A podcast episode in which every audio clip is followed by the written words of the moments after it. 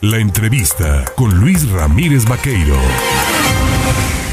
8 de la mañana ya con 31 minutos y mire un tema que pues se comenzará a resentirse a lo largo del año, comenzará a afectar quizás posiblemente el desarrollo democrático de los partidos políticos y de la vida democrática también de nuestro país, pues es el tema de esta reforma electoral que le recorta a los partidos políticos en 50% en la entrega de prerrogativas para realizar sus actividades. Para hablar de este y otros temas, yo le agradezco esta mañana al diputado local y presidente del Comité Directivo Estatal del Revolucionario Institucional, a Marlon Eduardo Ramírez Marín, y a quien saludo y quien le deseo pues un, un excelente 2023. Mi estimado Marlon, ¿cómo estás? Bien, mi querido Luis, con el gusto de saludarte y a todo el auditorio. Oye, pues, eh, ¿qué implicaciones observas en respecto a esta apuesta eh, de esta norma, de esta ley, en donde recortan 50% las prerrogativas, hacer política sin dinero, pues está medio complicado, ¿no? Sí, es muy complejo, es, es muy difícil, sobre todo en un estado como Veracruz, que es extenso, es grande, es largo. Para poder recorrer nuestro estado, pues tienes que ir hasta Estado Zuluama, Pueblo Viejo y luego volver a Moloacán, ¿no? Y tienes que ir al puerto y subir a, al pico de Orizaba, entonces pues obviamente es muy es muy grande, eh, se ocupa pues obviamente recursos para poder recorrerlo y, y necesitas eh, adicionalmente a eso pues obviamente hacer un trabajo de preparación, de capacitación, de estructuras que, que puedan hacer el, el modelo de, replicar las políticas que implementan los partidos políticos, pero bueno, no las tendremos que ingeniar. Eh, afortunadamente hoy eh, lo que está eh, ocurriendo es que el partido está en un proceso de renovación. Eh, prácticamente ha sido una de las políticas del Comité Ejecutivo Nacional y nosotros la hemos tratado de emular y de seguir en el sentido de preparar cuadros eh,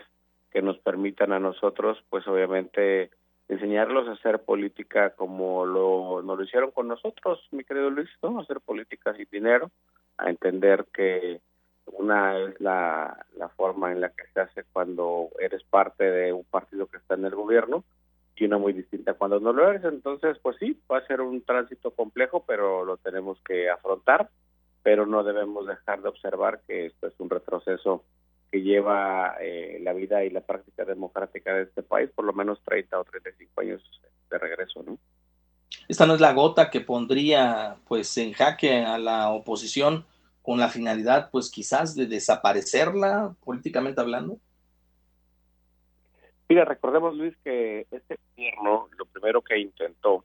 es hacer una reforma electoral que la disfrazó de precisamente un abaratamiento del costo de los partidos políticos como una herramienta de justicia social y de un reclamo histórico. Pero si te acordarás, Luis, esta reforma la quisieron implementar hace un par de años,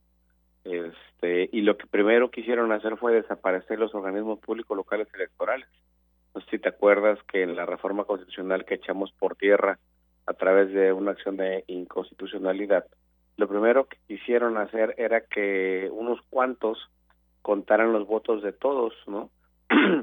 Afortunadamente eso no se logró y qué bueno que no, porque mira lo que pasó en el proceso electoral del 2021, en donde pues obviamente vimos de todo en las prácticas que llevaron a cabo en este gobierno y, y gracias a que eso se impidió es que hoy el mapa de la conformación municipal, pues tiene una mayoría de municipios gobernados no por la opción del gobierno, sino por alguna otra. Eh, y no obstante eso, bueno, lo trataron de volver a hacer, pero claro que eh, la finalidad es lo que estamos viendo en el concurso también nacional, ¿no? En donde el presidente de la República y, y, sus corifeos eh, prácticamente lo que buscan es precisamente devolvernos a antes de que existiera el Instituto Nacional Electoral, ¿no? En donde ellos manejen las elecciones, en donde ellos cuenten los votos, en donde ellos sean los que a través de la cláusula de vida eterna que ahora le pretenden dar a los otros partidos, eh, a los partidos chicos, para que sean aliados permanentes y entonces eh, es ahí donde nosotros hablamos de una hipocresía en el discurso, ¿no? Una, una es la argumentación, la discusión, el planteamiento cuando no eres gobierno y otra muy distinta eh, con un sesgo y un rostro autoritario cuando lo eres. Bien, ahí, ahí el tema con respecto al asunto de las prerrogativas, entiendo que pues irán a las instancias jurisdiccionales, continuará eh, impugnado esto en la Suprema Corte de Justicia o qué resolución habrá o hasta ahí va a llegar.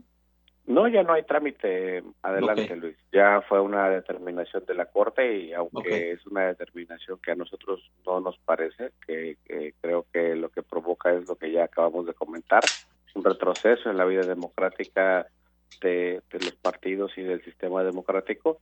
pero es una determinación tomada por la Corte y en contra de eso no tenemos nosotros un recurso más, ¿no? Hay que acatar la disposición con las afectaciones que esto traerá de manera laboral a los partidos políticos,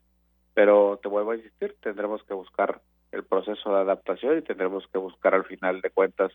que la ciudadanía, como lo han hecho miles de burócratas a los que despidieron del gobierno cuando recién llegaron, como ha ocurrido en el poder judicial y como ha ocurrido en muchos en muchas instancias en donde fíjate las paradojas mi querido Luis a la izquierda la califican por sus intenciones y nosotros por nuestros hechos. Entonces, eh, yo lo que creo es que hoy lo que habrá de ocurrir en adelante en muchos rubros de la administración pública y de del ámbito de la vida política y pública es que hoy cada vez más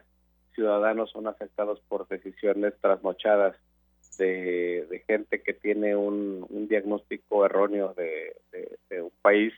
que hace muchos años que salió adelante de esta parte, pero bueno, al final eh, creo que esa es la tarea de nosotros los partidos, ¿no? Poder eh, hacer estos planteamientos para que la ciudadanía los contraste y que en las elecciones que están por venir, pues obviamente la configuración de, de las cámaras y de los gobiernos sea distinta. Pues Marlon Ramírez Marín, estaremos al pendiente, si nos lo permites, te buscamos más adelante para hablar de otro tema que está pendiente ahí, que es el del famoso pase este turístico por el Estado de Puebla, que es verdaderamente inconstitucional y que pues hasta el momento el Congreso del Estado no ha fijado postura, pero lo platicamos más adelante, ¿te parece? Muchísimas gracias, mi querido. Es un fuerte abrazo para todos. Gracias, es Marlon Ramírez Marín.